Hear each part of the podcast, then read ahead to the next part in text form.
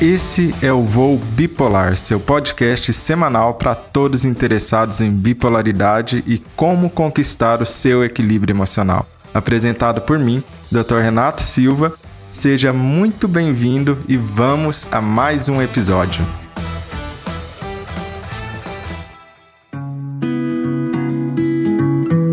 Olá, hoje vamos ver qual que é a relação entre alimentação e os transtornos de humor de maneira geral, em especial aí com essa ênfase na bipolaridade.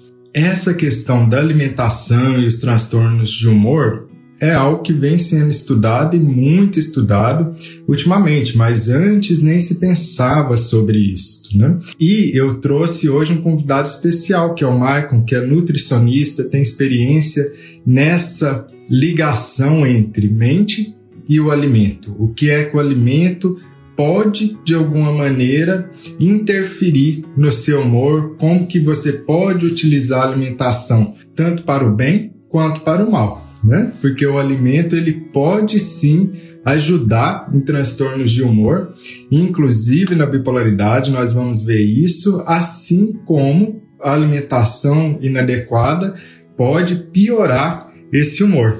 Olá, Michael.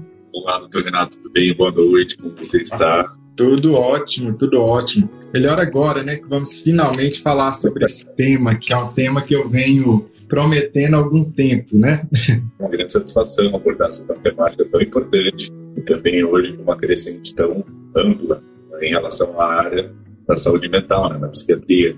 É, isso é algo interessantíssimo, né, Marco? Anteriormente não se falava tanto né, na questão da nutrição, da alimentação e os transtornos de humor, né? Mas isso é um assunto que está sendo cada vez mais estudado, né? Eu fiz questão de chamar um nutricionista também que entenda desse assunto, né? Que às vezes as pessoas não sabem, mas médico estuda muito pouco nutrição na faculdade, né? Infelizmente, a gente tem poucas matérias, pouquíssimas aulas sobre nutrição. E é um assunto essencial, né? É um assunto que está ali na base de inúmeras e inúmeras doenças, né? Exatamente. Hoje as doenças cardiometabólicas, né? E não se dissocia a alimentação de outras condições, inclusive, como vem uma crescente muito grande de transtornos mentais, como transtorno de humor e principalmente transtornos alimentares, com esse avanço tecnológico e principalmente midiático, que envolve as redes sociais, essa excessiva idolatria ao padrão de beleza, então cada vez mais importante. E por outro lado, com a pandemia da obesidade, né, o excesso de ultraprocessado, a gente vem observando uma relação importantíssima entre uma má alimentação e a contribuição para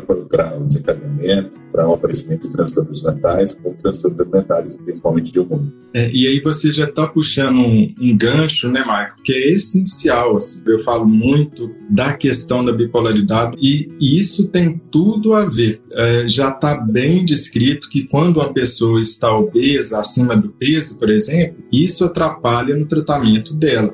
Por que, que isso atrapalha? Atrapalha porque a questão da obesidade pode ter um, um certo processo pró-inflamatório sistêmico, né? E isso é um dos mecanismos que a bipolaridade já tem. Então você junta essas duas coisas e uma vai piorando as outras. E o ganho de peso na bipolaridade ou na depressão é especialmente importante, por quê? Porque os sintomas podem levar a isso, depressão com aumento de peso já é uma das características é, de uma depressão bipolar e os próprios medicamentos vários podem levar a um aumento de apetite, né? O que não é aumento de apetite por alface. Os medicamentos levam ao aumento de apetite é por doce, por carboidrato simples, especialmente ali no período noturno, né? E, e Michael, a questão principal, alimentação, então, tem a ver com o transtorno de humor, no sentido de causar alterações de humor, porque muita gente não é convencida disso, né? Sim, tem uma relação importante, né? Como você mesmo citou a respeito da obesidade, algumas condições onde o paciente apresenta um excesso de peso, ou até mesmo o próprio transtorno de humor que carrega ele de aumentar esse peso. Então, a alimentação vai ter um papel muito importante no agravamento desse transtorno de humor.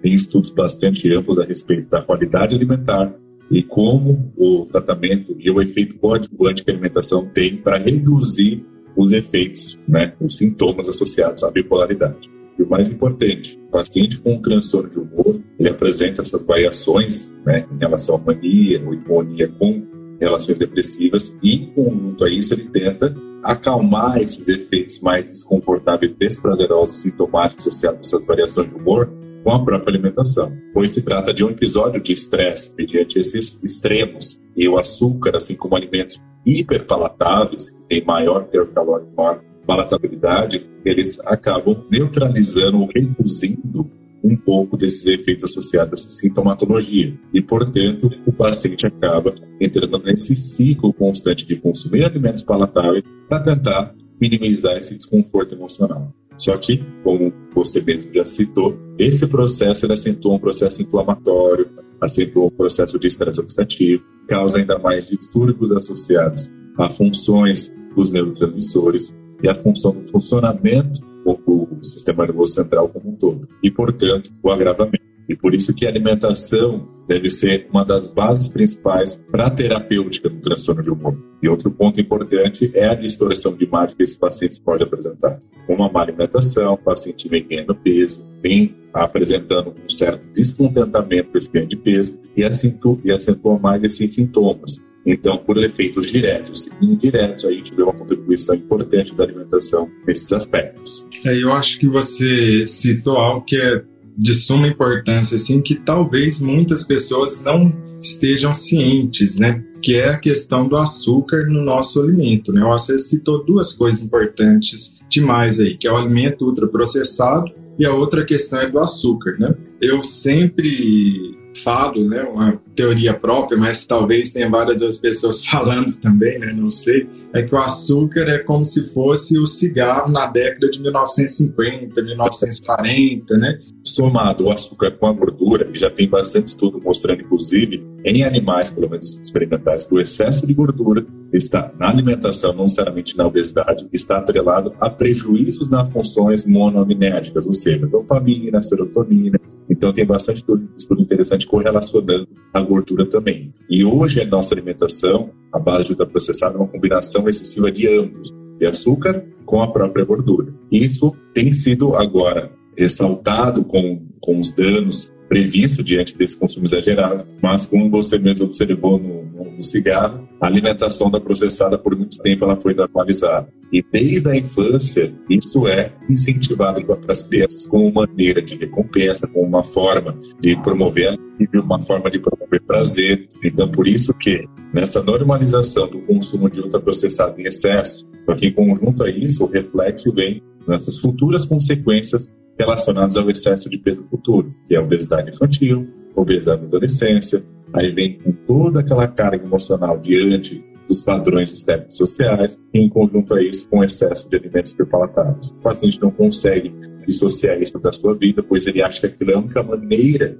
de conseguir sentir prazer, e aí num transtorno de humor, seja ele desencadeado com ganho de peso, ou ganho de peso desencadeado por ele, o paciente então se ancora na comida, principalmente ultraprocessada, como principal alívio, e, portanto, isso acaba causando ainda mais prejuízo para a sua saúde mental e para o tratamento, para a terapêutica. Porque, como nós já nascemos nesse mundo, né, onde que o alimento industrializado, processado, ele é extremamente aí comum e oferecido o tempo todo para você, muitas pessoas não chegaram a se interessar pelo assunto de olhar como veio essa história da nossa alimentação atual, né? A alimentação, ela passou por uma completa revolução aí, da década de 40, talvez, 50, né? Começou a se industrializar o alimento e, obviamente, quanto mais gostoso, palatável um alimento, mais ele vendia. Então a indústria foi modificando os alimentos para ficarem cada vez mais palatáveis, né? A ponto de hoje em dia, provavelmente a maioria das pessoas não tem muita noção mais do que é doce e do que não é doce. Você coloca uma fruta que é natural e a pessoa vai achar aquilo ali até meio amargo, quando na verdade o paladar anteriormente falaria que era doce. Porém, é tanto, tanto alimento ultraprocessado com essa questão de ficar hiperpalatável, porque isso vende mais isso dá mais dinheiro quando vende mais, que a gente perdeu a noção do que é, realmente seria algo doce, né? Aquele famoso xarope de milho, né? Que é colocado em todos os alimentos. As indústrias elas têm um nome que eles chamam de bliss point, né? Que é o ponto ótimo do alimento. Então o pessoal até brinca: nossa, eu vou comprar um salgado ele vem mais ar do que vem salgado. Mas é justamente essa dosagem de ar específica é o que deixa o, o alimento na proporção ideal, na, na, no sabor ideal, nas condições ideais para que ele consiga ter maior adesão para a população. Então tudo é bem estrategicamente elaborado para que tenha maior número de vendas, maior afinidade pela população com aquele alimento. Então, a indústria ela veio trabalhando isso fortemente para que consigamos, para que ela conseguisse aderir a população a esse estilo de vida, com esse consumo de alimentos. O problema é que diante de uma hiperestimulação no sistema de recompensa através desses alimentos, a gente condiciona comportamento de risco. Só que pelo fato desse dessa hiperestimulação, a gente tem dificuldade de aderir a hábitos saudáveis. O nosso cérebro ele faz um comparativo daquilo que é mais e menos prazeroso do que aquilo que é mais e menos recompensador. E, obviamente, quando o indivíduo ele consome algo que é menos recompensador, que são alimentos saudáveis, ele não tem interesse. E quando o indivíduo está no transtorno bipolar, a maneira de tentar minimizar um pouco desse desconforto é através de comportamentos que promovam maior prazer subjetivo. E para isso ele vai através dos alimentos. A mudança da alimentação inicialmente, ela é um desafio para pacientes, inclusive, que têm obesidade e excesso de peso, porque o paciente ele não consegue enxergar outras maneiras de sentir alívio a não ser com alimento hiperpalatável. E por isso que esse tratamento, em conjunto com terapeuta, com psiquiatra, ele é essencial para a gente conseguir acertar o ponto certo, que o paciente consiga, pelo menos nos primeiros momentos, aderir adiante. Porque é muito difícil para o paciente que só encontra prazer na alimentação mudar a alimentação dele para uma, uma condição menos palatável, menos prazerosa. Então é um desafio. Por isso que a importância dessa mudança. Porque aí a gente está falando de mudanças de hábitos que são difíceis de serem implementadas, principalmente porque uma da, das dificuldades é que o ambiente não está favorecendo a não ser que você faça e modifique esse ambiente.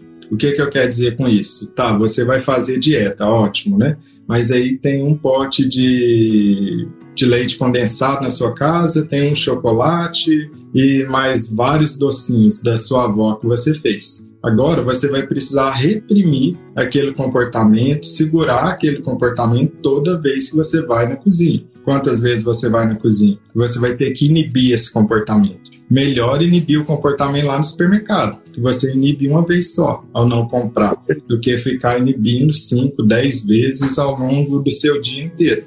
Então, vendo e acreditando que o alimento realmente altera o seu humor, e acreditem, altera o seu humor se você não está percebendo, é porque sua alimentação está nessa questão que o Michael está falando, de alimentos ultraprocessados, hiperpalatáveis, e você não sabe o que é não estar nesse ambiente alimentar, ingerindo essa, esses alimentos o que é a realidade de muitos pacientes. Nem se alimenta de coisas que sejam mais saudáveis ou que não sejam esses alimentos. Aí você nem consegue perceber o contraste, né? Como que é o meu humor sem esses alimentos? Não sei, não fiquei nem um dia sem eles, né?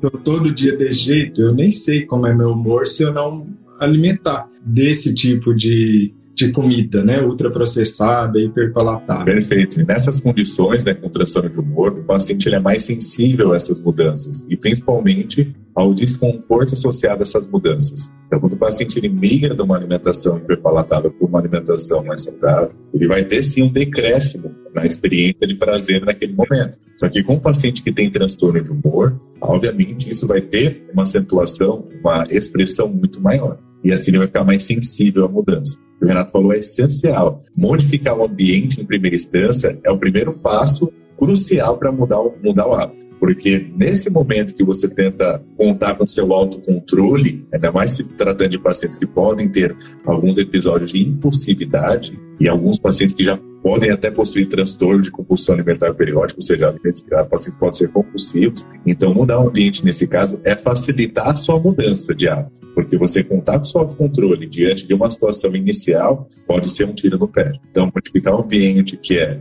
evitar ter alimentos dentro do local que você vive ou no local de trabalho, evitar passar próximo de, de locais que sugerem alimentos mais palatáveis, evitar principalmente ter aplicativos de comida no celular, que toda hora estão sugerindo promoções, sugerindo cupons. Então, tudo isso são maneiras essenciais para conseguir mudar a nossa relação com a alimentação e nossos hábitos alimentares, modificando, em primeira instância, o nosso ambiente. Ele é o principal fator a ser modificado no processo de mudança de hábito.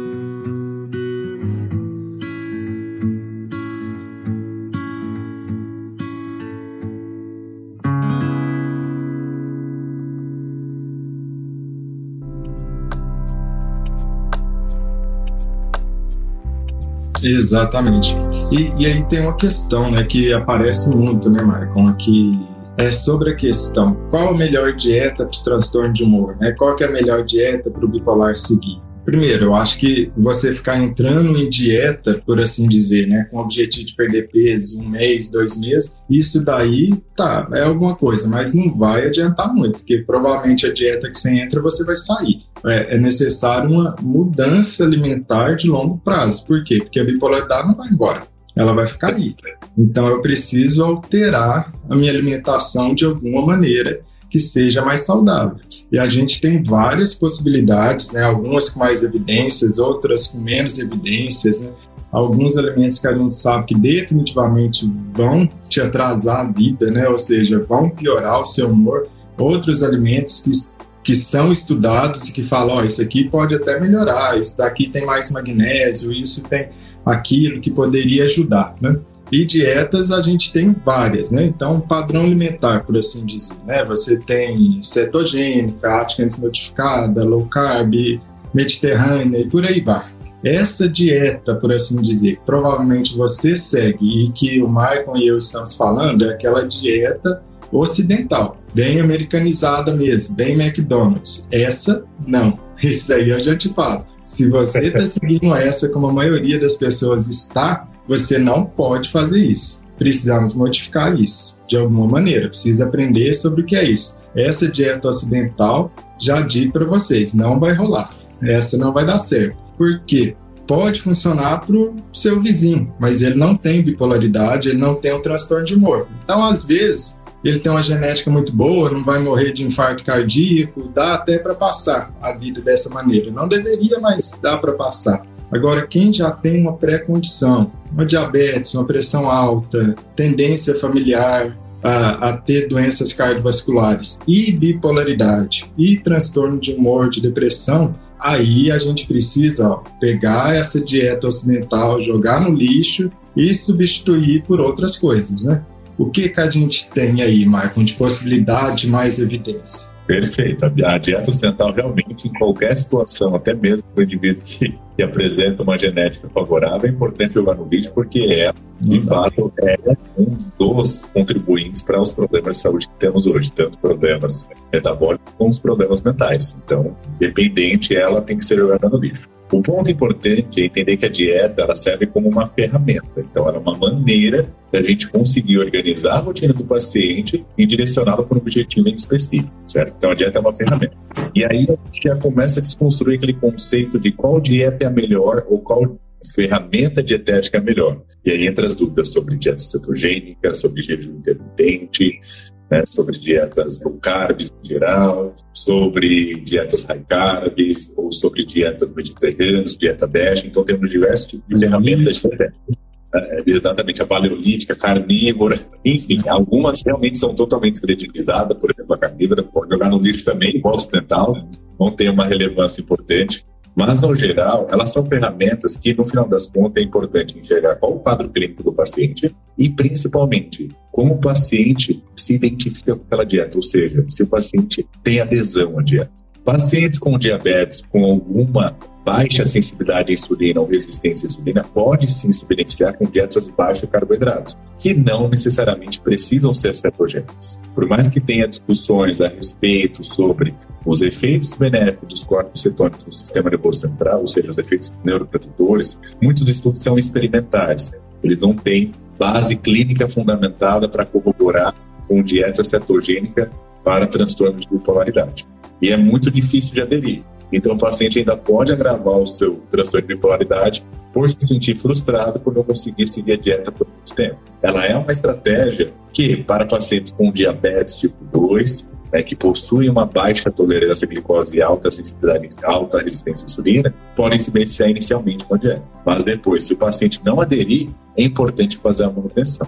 Então, em primeiro passo, dietas que são mais adequadas é aquela que o paciente consegue aderir por mais tempo e que, obviamente, tem a base de alimentos mais saudáveis, alimentos não processados. Se a gente fala de uma dieta ápice realmente que apresenta benefício na literatura, é a dieta mediterrânea. Só que o problema da dieta mediterrânea muitas das vezes está no custo e está na adesão à dieta aqui no Ocidente. É o que a gente tem mais de evidência de benefícios com dietas mediterrâneas porque elas são ricas em óleos vegetais, principalmente azeite, são ricas em, são ricas em oleaginosas, em grãos, em vegetais. Então, assim, é uma dieta que é rica em peixes. Então, é a melhor evidência de dieta para toda doença que consiste, só que muitas das vezes não consegue se aderir pelo fato do custo-benefício, do custo da dieta, tá? e até mesmo da adesão do próprio paciente. Então, em primeira instância, é aquela que você consegue melhor aderir e que esteja dentro da sua rotina e que esteja dentro do seu bolso. Ricas em vegetais, grãos integrais, reduzidas em carboidratos refinados, reduzidas em gorduras saturadas. Quem pensa que dieta cetogênica é só comer gordura à vontade, dependente da origem, é um, é um erro, porque o excesso de gordura saturada também está associado a pioras nos transtornos bipolares e outro transtorno também como de ansiedade e alimentar. Então, essas dietas, mesmo que sejam com gordura, têm que ser também qualitativas, perfeito? E também ricas em frutas, associadas a uma, uma, quantidade maior de gorduras de origem, tanto de origem vegetal poliinsaturada quanto de origem animal ômega 3. E aí é um dos pontos que entra alguns nutrientes específicos. O próprio ômega 3, por exemplo, tem bastante evidência associada a melhores sintomas de bipolaridade. Um outro ponto importante, a baixa de vitamina D também pode estar associado a uma melhora em relação a essas flutuações de sintomas de humor. Mas o ômega 3 hoje é o que a gente tá, tem mais evidência em relação à melhora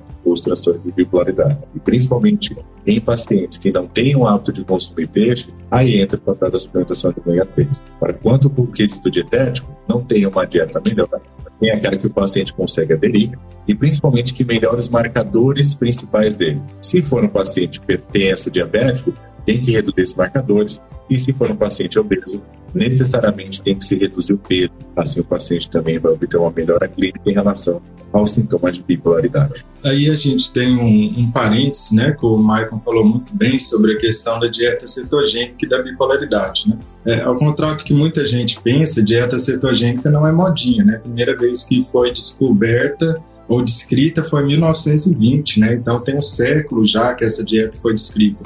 E a lógica que se pensava, né, ou que se pensa ainda, é o que? É, a dieta cetogênica ela funciona muito bem para tratar a epilepsia refratária. Como no tratamento da bipolaridade tem anticonvulsivante, depacote, carbamazepina, oxcarbazepina, lamotrigina, pensaram, Né, se essa dieta funciona para epilepsia e o remédio funciona para epilepsia, vamos tentar a dieta cetogênica para bipolaridade. Infelizmente, você vai lá, joga no PubMed, dieta cetogênica e bipolaridade, você vai encontrar aí uns 15, 16 artigos. Isso é muito, muito, muito pouco. É muito pouco mesmo, assim. Né? É quase nada de artigos. Né? Um desses relatos de estudo de casa, que são dois são duas pacientes que tinham transtorno bipolar tipo 2, é inclusive meu psiquiatra favorito, assim, que é um americano que chama Phelps, que ele é excelente, né? E ali deu resultado positivo nessa dieta cetogênica.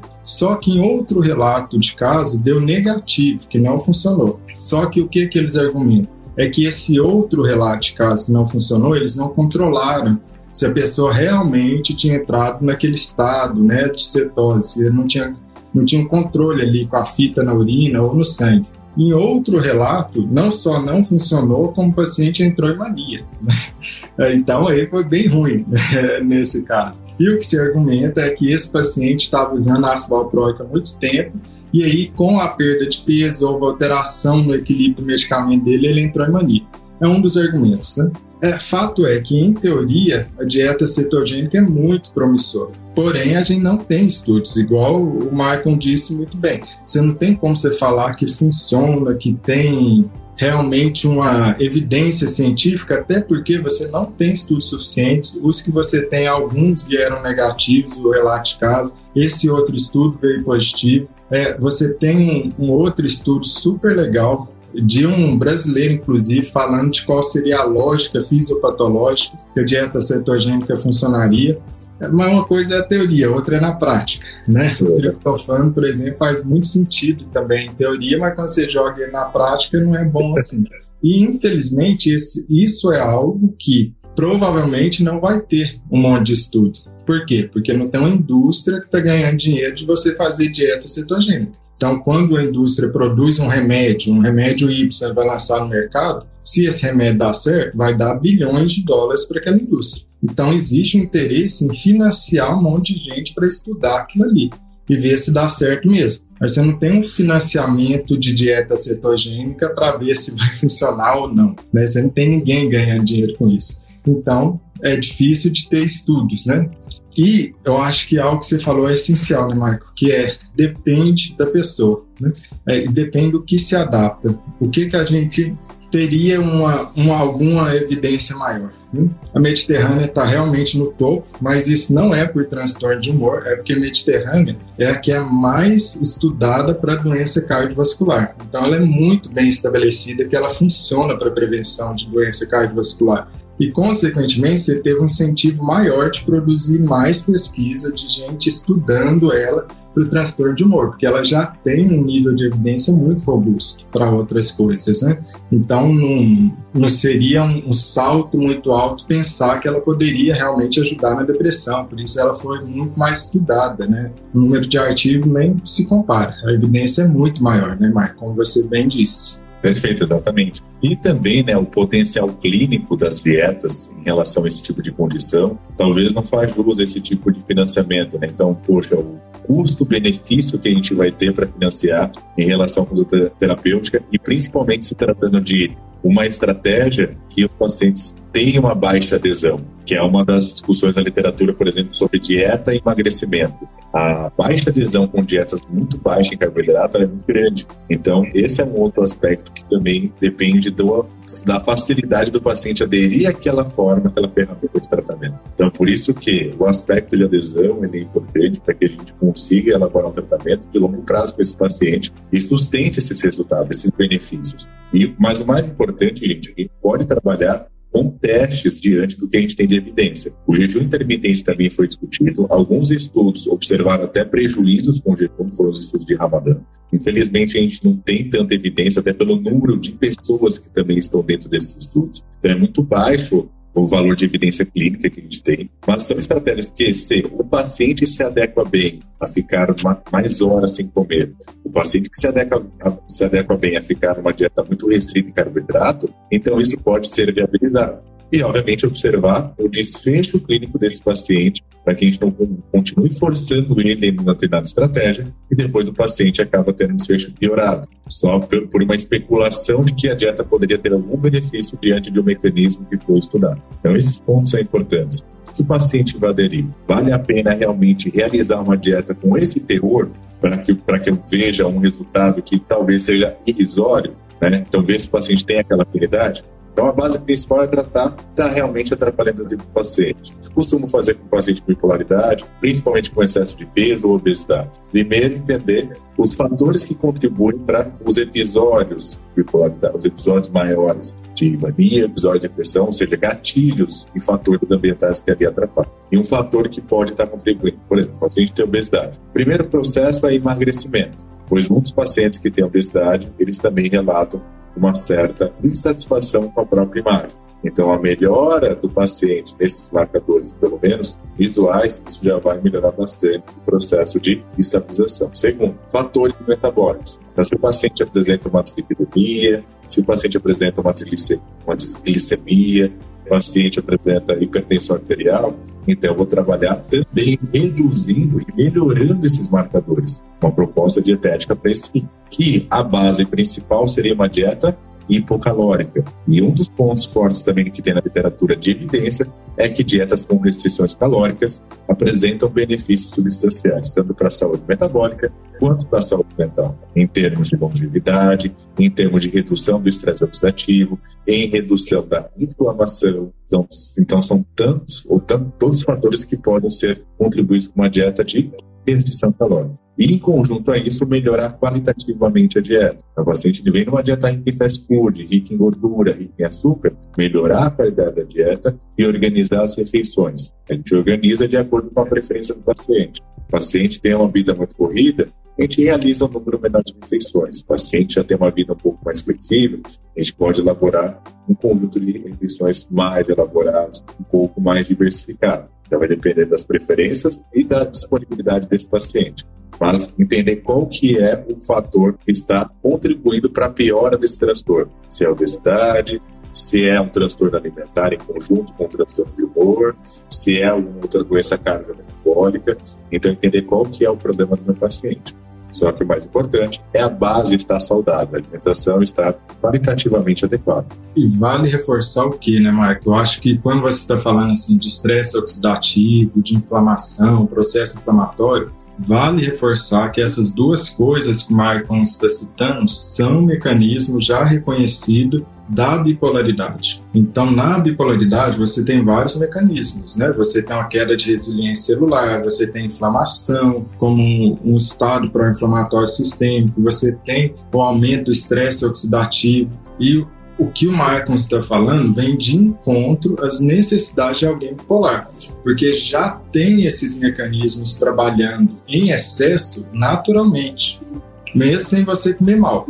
Se você está se alimentando de maneira inadequada, esse mecanismo vai piorar ainda mais, com um problema. Quando você realmente entra nessa e aí já está com sobrepeso e obesidade, tem vários estudos mostrando que o medicamento vai fazer menos efeito em você que a gente está brincando de um cabo de guerra. O seu tratamento está puxando de um lado e todos os mecanismos da bipolaridade estão puxando o outro. Se eu sei que estresse oxidativo e inflamação está ligado aos mecanismos da bipolaridade nessa ponta do cabo de guerra, eu não posso começar a me alimentar de uma maneira que eu comece a puxar ainda mais esse cabo de guerra para o lado da doença. É por isso que pessoas com sobrepeso e obesidade respondem menos ao tratamento e têm sintomas mais graves, têm mais episódios depressivos também. Isso por uma questão fisiológica, da pele para dentro mesmo, né? Outra questão são as questões sociais que, que virão a partir desse ganho de peso aí. Sendo que na bipolaridade em específica a gente tem um outro desafio, que não é pouco que muitos medicamentos extremamente eficientes para controlar os sintomas vão justamente aumentar o seu apetite ou dificultar a perda de peso. Então, a alimentação na bipolaridade assume um outro nível de importância, é extremamente importante. E, e algo que o Michael está falando, eu posso dar uma boa resumida, é você vai precisar retirar os alimentos ultraprocessados, ou minimizar ao máximo, escolher aquilo que se adapta com você, de preferência com o nutricionista. Olha o tanto de opção que o Michael está dando que é possível fazer. Não existe a dieta certa, mas escolher uma dieta que vai precisar ser baixa em carboidrato. Pode não zerar, você pode não ter assim, nossa, estou comendo nada de carboidrato. Não é isso, mas todas as dietas que a gente está citando, ela dá uma baixada no carboidrato, por quê? Porque essa quantidade de carboidrato que a gente se alimenta normalmente, isso não é normal para o nosso corpo, não é natural. Nosso corpo não cresceu, não evoluiu ao longo dos milhares, milhões de anos para essa quantidade de carboidrato. Nossa evolução não foi essa. Quando você pensa, você está lá na floresta, não tem um pacote de bolacha que você pega e come. Não é isso? Você tinha uma fruta. Não tem um saco de açúcar. Então, o seu corpo evoluiu para a floresta. Mas agora ele está no meio da cidade com a geladeira cheia. E E o jejum intermitente que você citou era algo que eu era extremamente cético. Eu falava, ah, isso é modinha, isso não tem nada a ver, né? Isso é bobagem. Eu falava assim, é, alguns anos atrás. E aí eu comecei a estudar jejum intermitente, ver os estudos, e tem muito estudo bom, bom mesmo, mostrando que realmente ajuda na, na perda de peso. Não é para todo mundo, tem gente que vai piorar né, a compulsão alimentar ou vai piorar a irritabilidade. Mas o jejum intermitente pode realmente ser a resposta para parte das pessoas. Com certeza não é para todo mundo, com certeza não é para a maioria, mas algumas pessoas vão se adaptar muito bem. Primeira vez que eu vi isso foi um paciente que já tinha tentado de tudo e não tinha perdido peso. De repente ele veio, alguns meses depois, com 30 quilos a menos. Eu falei, mas como que você está conseguindo isso, né? Mas para ele era fácil restringir horas de alimentação, porque ele ficava trabalhando muito durante o dia. Então ele não, não fazia diferença para ele aquela restrição. Para ele era assim, ele conseguia fazer 18, 20 horas de jejum com tranquilidade o que muita gente não vai conseguir. Então, para ele funcionou. Ele restringiu a quantidade de calorias que ele ingere, né? Ele fez uma dieta hipocalórica. E por que que essa restrição pode funcionar? Porque a maioria das coisas que a gente está comendo hoje é puro lixo. É isso, fisiologicamente. A maioria dos alimentos que você está colocando para dentro do seu corpo é um lixo metabólico que não funciona para você, que vai te adoecer. Então, se eu restringo o lixo, tá ótimo, tá ótimo, seu corpo agradece. Né? Daquele estudo dos macaquinhos lá que falam muito sobre isso. Né? Eu gosto bastante dele. Não, mas é ótimo. O jejum ele facilita muito bem a rotina ele facilita muito a restrição calórica. E como você mesmo disse, hoje tem estudos muito mais aprofundados, principalmente no que chama de crononutrição, que é tentando avaliar em determinados horários ou frequência de refeições como a alimentação pode interferir tanto metabolicamente quanto no comportamento alimentar. E para alguns pacientes, sim, eles relatam, principalmente por reduzir ou por restringir o consumo de calorias à noite, eles relatam melhora no controle alimentar e melhor nos marcadores metabólicos sem necessariamente restringir calorias. Então, o ponto é que alguns pacientes vão sim se beneficiar com estratégias com tempo de alimentação mais restrita, aquele período em jejum, seja esse período 16, 20 ou até mesmo jejum alternados, né, dia sim, dia não. Então, tem pacientes que se beneficiam e tem um controle menor da apetite. Portanto, o resultado é a perda de peso. Então a gente tem bastante, inclusive com o carbo. Então a gente costuma falar que essas estratégias elas são variáveis para aqueles indivíduos que são mais responsivos, indivíduos que têm uma, uma sensibilidade de insulina prejudicada, que responde melhor ao low carb, indivíduo que tem uma certa rotina variável, e inclusive tem um comportamento mais hiperfágico na refeição, ele responde mais ao jejum, que é aqueles que ficam mais tempo sem comer. Então, tem, tem, tem indivíduos que apresentam essa resposta melhorada em relação a esse tipo de estratégia. Mas como o Dr. Renato falou, não é para tudo. Não é uma estratégia que a gente vai sair distribuindo para todas as pessoas. Porque o ponto importante é entender qual que é a dificuldade do bipolar com relação à alimentação, certo? E como ele desconta esses eventos emocionais na própria alimentação. E dentro desse contexto, um paciente obeso, um paciente que já vem de problemas com relação alimentares. Então, como a gente vai estabelecer uma estratégia para que ele consiga aderir a uma dieta que dê resultado para ele e que ele se sinta satisfeito com aquilo? É que ponto interessante que você citou, né, Marco? Que essa questão é que existe uma inversão no relógio biológico de alguém com transtorno bipolar. Na maioria das pessoas com transtorno bipolar, né? Onde que você começa com energia menor de manhã, vai acelerando à tarde, à noite você está mais acelerado e de madrugada super ligado. Então, essa é uma inversão do relógio biológico, que inclusive o lítio, que é um estabilizador de primeira linha, ajuda a melhorar essa inversão do relógio biológico. Mas tem um estudo super interessante na bipolaridade que é o quê? Que mostrou que pessoas bipolares têm um apetite bem menor pela manhã e um apetite bem maior à noite. Isso naturalmente fora de episódios de humor. Então não é porque ela estava deprimida ou em mania, não. Já era um padrão mesmo, né? De se alimentar menos pela manhã e comer mais à noite, ter essa tendência, né, que é justamente a inversão né, do que a gente deveria fazer. Perfeito. Né? E isso, na verdade, vem ocorrendo com a nossa modernidade. Então, o maior consumo de alimentos era para ser no horário da manhã e o menor à noite. Só que as pessoas normalmente relatam maior fome à noite. Justamente porque a todo aquele evento estressante durante o período matinal, que no decorrer do processo o indivíduo acaba não sentindo fome, só que chega à noite vem todo aquele apetite voraz, que aí vem então a procura por alimentos mais hiperpalatáveis. E um ponto legal e importante da nutrição nesse aspecto do tratamento é, como o Renato falou, medicações aumentam o apetite ou podem alterar a percepção de apetite, alterar a preferência alimentar, acentuando alimentos mais hiperpalatáveis. Então é interessante que aonde o paciente pode estar com mais dificuldade, reduzir a exposição de, desses alimentos, reduzir a frequência desse consumo de alimentos para que o paciente consiga ter sucesso no tratamento e emagrecer, ou o paciente, pelo menos, não tem um ganho de peso mais acentuado no processo de tratamento. Então, organizar a alimentação nesse período é essencial, porque se o paciente ele é um paciente eutrófico, sobrepeso, entra com tratamento e ganha peso, então esse ganho de peso pode reduzir a eficácia desse tratamento. Então, por isso que a alimentação, nesse caso, vai entrar de maneira essencial para conseguir conter ou pelo menos minimizar esse ganho de peso durante um tratamento medicamentoso. E como já alguns estudos mostram, né, com fluoxetina, por exemplo, o excesso de consumo de gordura reduz a atividade terapêutica da fluoxetina. Tem um estudo bem legal mostrando isso, que o mecanismo do excesso de gordura começa a reduzir bastante o efeito da fluoxetina, reduzindo então a eficácia terapêutica. Então é um processo que acaba se retroanulando pelo fato do ganho de peso. Então, o medicamento reduz o ganho de peso, esse ganho de peso vai fazer o quê? Vai reduzir a eficácia da medicação. Só que não é o ganho de peso por si só, mas é o comportamento do paciente que é mudado diante da medicação. E aí o paciente passa a ter comportamento de maior consumo calórico. Não é que ele engorda, mas ele modifica a preferência, como modifica a sensibilidade desse paciente a sugestões alimentares mais palatáveis. E faz com que o paciente acabe exagerando mais a comida.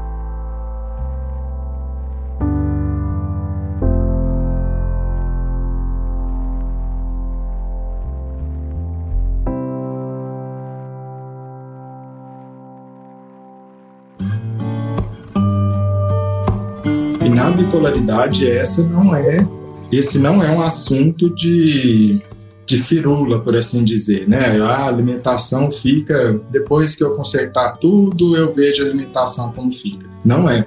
A alimentação, todo médico psiquiatra devia ter ali um nutricionista atendendo junto, para que possa encaminhar e possa ajustar, devido a tudo isso que a gente está conversando. O alimento ele causa, ele está na origem, ele piora o seu humor, se ele te der o sobrepeso, ele vai diminuir sua resposta ao tratamento. Se te der mais sobrepeso, o sobrepeso vai começar, ele por si só, a causar sintomas e recaídas de depressão. Olha a cascata que a gente tem, como o alimento está em todos os momentos, com o problema que realmente vários medicamentos vão aumentar o apetite. Então você tem que entender tem que conhecer o mínimo sobre alimentação e, se possível, conhecer muito e achar o que se adapta a você. Né? Falo experiência própria. Eu nunca consegui fazer uma dieta de três em três horas. Nunca, na minha vida. Não existe isso para mim. Né? Mas jejum intermitente, para mim, é algo bem tranquilo, que eu nem, nem sinto, faço tranquilamente. Né? Dieta cetogênica, que eu fiz por um tempo também, Algo que, para mim, pessoalmente, eu nem vejo diferença. Por quê? Porque tudo que eu gosto pode. Então, nem tô ligando. Mas isso é uma sorte. Meu paladar se encaixa naquela dieta. Né? O seu pode não se encaixar e você vai sentir terrível com, a, com esse tipo de dieta. Então, você vai ter que achar, junto com o nutricionista, outra dieta que se encaixa para você. E, por dieta não estou falando de faz isso um mês para perder peso, não é isso. Você vai ter que fazer uma reeducação alimentar, porque a bipolaridade não vai embora e precisa reeducar a alimentação, sua alimentação. O alimento, ou parte dessa ideia, e eu nem estou sendo radical, o alimento que a gente tem disponível hoje ao seu redor é puro lixo. É coisa industrializada que o seu corpo não é capaz de processar, prejudica você você tem que fazer um esforço ativo para se alimentar. Então, a questão da alimentação hoje é você, num ambiente de fumantes ao seu redor, jogando fumaça na sua cara. E você vai precisar não ter câncer de pulmão. Como que você vai fazer isso? Vai exigir um esforço ativo da sua parte. Né? Justamente evitando o ambiente. evitando o ambiente, por exemplo. É, não é fácil, não é fácil, né? Porque, como eu disse, o que está disponível para a gente e, e, é gostoso, é hiper palatável, é feito para isso, porque senão você não vai comprar. É feito para ter muito sabor. É, e ter um sabor rápido, uma recompensa rápida, né? É feito para isso. Por quê? Porque você compra mais quando é assim. Exatamente. E é importante fazer esse plano organizacional para o paciente iniciar o tratamento junto com a alimentação, para que a gente consiga já tentar intervir antecipadamente naquilo que o paciente pode ter de problema com a alimentação. Ou seja, consumo, hiperfagia noturna, né? É possível desenvolver uma síndrome alimentar noturna, pacientes que pode apresentar um nível de consumo frequente de alimentos mais superpalatáveis e ter um ganho de peso muito mais rápido e, portanto, começar a se descontentar com a medicação, que é a medicação que tem um efeito terapêutico efetivo. Só que com descontentamento do ganho de peso, o paciente acaba não querendo mais aderir à medicação pela mudança de peso e aí nisso começa a virar aquele ciclo de desprazer, descontentamento. Então, por isso que é importante já fazer um plano de organização, identificação dos pontos cruciais que estão levando o paciente a ter esse comportamento. A gente sabe que a medicação aumenta a fome, só que a fome só é acentuada e provocada diante de sugestões. Então, tem que melhorar o ambiente desse paciente para que ele tenha opções alternativas melhores para ele consumir caso venha o apetite. Diferentemente do ato de somente comer, quando o paciente opta por alimentos com menor densidade calórica, menor as chances deles extravasar na caloria. O que, que é densidade calórica? É a concentração de calorias por grama de alimento. Se eu pego 30 gramas de um chocolate, ele vai ter mais de 100 calorias. Se eu pego 100 gramas, 120 gramas de uma, de uma fruta, ele vai ter as mesmas 100 calorias com três vezes o peso do chocolate. Então, ou até menos calorias. Então, quando a gente traz alimentos com maior, com menor densidade calórica, mais volume hídrico, os alimentos têm uma capacidade de saciar mais. E dentro desse contexto do paciente aumentando o apetite por causa da medicação, se ele começa a dar vazão a alimentos hiperpalatáveis, maior a tendência dele só preferir esses alimentos. E aí mais difícil vai ser depois reverter esses hábitos. Então, quanto antes antecipar, quanto antes precaver que esses hábitos ruins se formem durante o uso da medicação, melhor vai ser o tratamento, menor vai ser o sofrimento durante esse período de tratamento. A medicação tem, a alimentação tem um papel crucial nesse processo. E, Marco, para a gente fazer o raciocínio inverso aqui, né? eu acho que você chegou a citar o ômega 3, né? Que realmente é um suplemento que tem muita evidência de melhorar principalmente a depressão bipolar, mas já adianto para vocês, não é qualquer ômega 3, tem um tipo de ômega 3 certo, tem a proporção entre EPA e DHA que foi estudado, tem a quantidade de EPA que você vai ter que tomar, né? Não é qualquer ômega 3, não é qualquer dose. Precisa conversar com seu médico. Não é qualquer pessoa que pode usar ômega 3. Se você usa anticoagulante e você usa ômega 3 junto, isso pode piorar muito, né? Anticoagulante que eu falo é o AS, o clopidogrel, por aí vai. Então conversa com seu médico antes disso, né? Outro suplemento que tem com menos evidência que o ômega 3, sem dúvida, é muito. O ômega 3 tem uma evidência muito maior, é a N-acetilcisteína, né? Mas que é demorado, que demora seis meses até fazer o, o seu efeito, né? Em teoria, teria algum efeito devido à alteração que ela faz no glutamato, né? Que é um neurotransmissor no nosso cérebro, que está aumentado e né? Cetilcisteína poderia ajudar reduzindo isso, né? Além de alguns mecanismos de estresse oxidativo. Mas aí já é uma evidência bem menor, mas existe também para depressão bipolar, né? E, e os alimentos, Michael? Existem alguns alimentos aí que possam ser mais recomendados ou que são mais recomendados, né, por assim dizer, que podem auxiliar, porque nós estamos falando tudo que não pode, né? Alguns outros têm alguma evidência de auxiliar no transtorno de humor? Ó, o papel deles, dos alimentos, em termos clínicos expressivos, não é tão grande. Mas partindo de alguns pressupostos, né, os compostos bioativos, flavonoides, é, antocianinas, fitoquímicos, todos eles contêm frutas e vegetais, principalmente né, vegeta é, alimentos de cor roxa, alimentos de cor alaranjada, esses alimentos, obviamente, de cor verde, verde escuro principalmente, contêm componentes que podem auxiliar. E o clássico consumo de peixe, né? É considerado e peixe e as nozes, que são consideradas fontes de gorduras cruciais para melhora no efeito neuroprotetor. Tá? Então, peixes e oleaginosas é o que mais temos evidências em relação a esse tipo de diretriz alimentar, em conjunto com os fitoquímicos provenientes de vegetais e frutos, certo? Só que o ponto importante, tomar cuidado com oleaginosas principalmente, porque se refere ao teor calórico, perfeito? Pois senão vai acabar extravasando nos níveis de teor calórico. E, obviamente, evitar alimentos ricos em açúcares, carboidratos refinados e gorduras saturadas. Mas, no geral, os vegetais, frutas, Peixes e oleaginosas são os que mais têm evidência de papel neuroprotetor, que envolve, inclusive, melhora nos sintomas de transtorno de humor. Perfeito. Tu citou de, de um, um, suplemento, a vitamina D, né, quando deficiente, parece que apresentou uma relação fraca, mas apresentou uma relação. Ácido fólico também foi discutido, né, algumas literaturas. Isso a gente encontra também facilmente em alimentos à base de grãos e até mesmo alimentos de origem animal. E o ômega 3 hoje é o que mais rica evidência, principalmente aquela fonte EPA, né, que é o eicosapentaenoide. Parece que é a fonte que mais possui. No entanto, o Dr. Renato falou, muito cuidado com o ômega 3, pois o excesso pode ter interação com outro medicamento anticoagulante e pode levar ao aumento de risco de hemorragias para esses pacientes que usam anticoagulante. Então tem que tomar muito cuidado com o uso excessivo de ômega 3. Inclusive, por exemplo, pacientes com transtorno de humor e pacientes com algum distúrbio autoimune, como púrpura trombocitopênica, pode apresentar prejuízo. Eu falo desse exemplo porque minha noiva ela tem transtorno de humor e tem trombocitopenia. Então é um exemplo clássico que poderia acarretar em um prejuízo com o consumo excessivo de ômega 3. Exatamente. E para a gente finalizar com a chave de ouro, assim, né, Marco? O que seria essa tal de dieta mediterrânea para quem não conhece, né? E que é a que realmente tem mais evidência? Seria, mais, seria basicamente a dieta dos gregos, né? Ou dos italianos, mediterrâneos, que é basicamente ricas em oleaginosas, como eu falei para vocês, ricas em peixes, ricas em azeite, a dieta, grãos, tá? grãos integrais, frutas e vegetais verdes escuros, tá? Essa é basicamente a proposta da dieta cetogênica, da, perdão, da dieta do Mediterrâneo mas principalmente ela é regada mais com vegetais, grãos integrais e com a base de gorduras, como gordura do peixe e gordura das oleaginosas. Essa é basicamente a proposta dietética com mais evidência diante desses alimentos que a gente acabou de discutir. Quando eu falo da dieta mediterrânea, sempre vem a pergunta, né? Ah, mas o copo de vinho pode então, né? Não vem dar uma despertinho não, viu?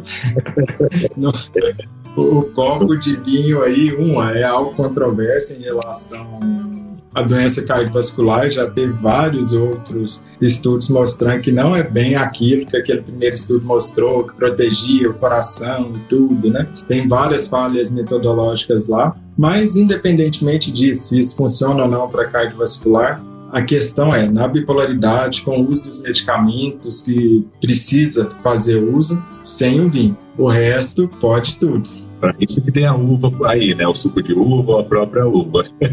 Exatamente. Para substituir os efeitos do álcool. E nesses pacientes, né, o álcool ele pode ser um pode trazer uma substância, pode ser uma substância um pouco prejudicial, até no risco do paciente desenvolver dependência do consumo de álcool. Então, temos a uva, temos hoje o suco concentrado de uva. Um, um, falando da ele lembrou de um outro componente muito interessante que a gente pode estudar, é preparos com beterraba. A beterraba contém nitrato, que tem efeito vasodilatador, antioxidante, e papel que auxilia na ativação cerebral, ou seja, o papel neuroprotetor na melhora da vascularização do sistema nervoso. Então, a beterraba também é um nutriente que pode ter esse papel auxiliar no processo. Mas, principalmente, respeitando as bases. Não tem uma dieta mágica, não tem um tratamento mágico, tudo tem que ser seguido conforme o que o profissional prescrever e, obviamente, respeitando a conduta, respeitando o tempo necessário para o tratamento fazer efeito. Tem quem, quem vender para vocês algum método milagroso para curar alguma coisa está sendo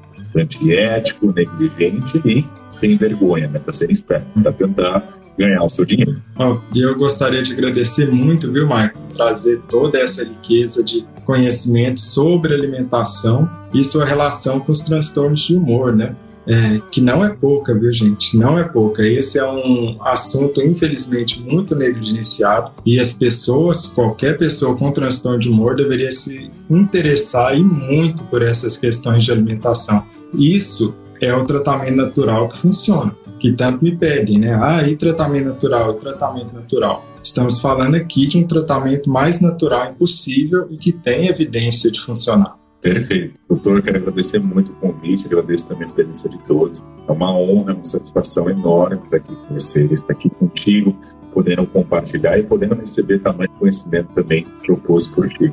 E, novamente, a dieta ela tem um papel essencial, mas coadjuvante. Isso não substitui consulta com psicólogo nem com psiquiatra. transtorno de humor é uma coisa séria, é algo extremamente complexo e perigoso. Então, não troque os tratamentos convencionais por aqueles alternativos e miraculosos prometidos, pois isso vai trazer ainda mais benefícios para a saúde. Sim, isso é, é o que a gente chama de pilares da nossa saúde. Uma boa noite de sono, não ser sedentário, ou seja, ter uma rotina de atividade física e exercício físico e ter uma boa alimentação e uma vida com o menor estresse possível. E ainda assim, usufruir da, dos tratamentos medicamentosos quando necessário, pois eles serão um outro pilar muito importante para manter o paciente com uma melhor qualidade de vida e longe de riscos associados a esse transtorno de humor. Renato, muito obrigado. Um abração a todos. Excelente, ótimo. Parabéns, viu? Um abraço a todos, viu, pessoal?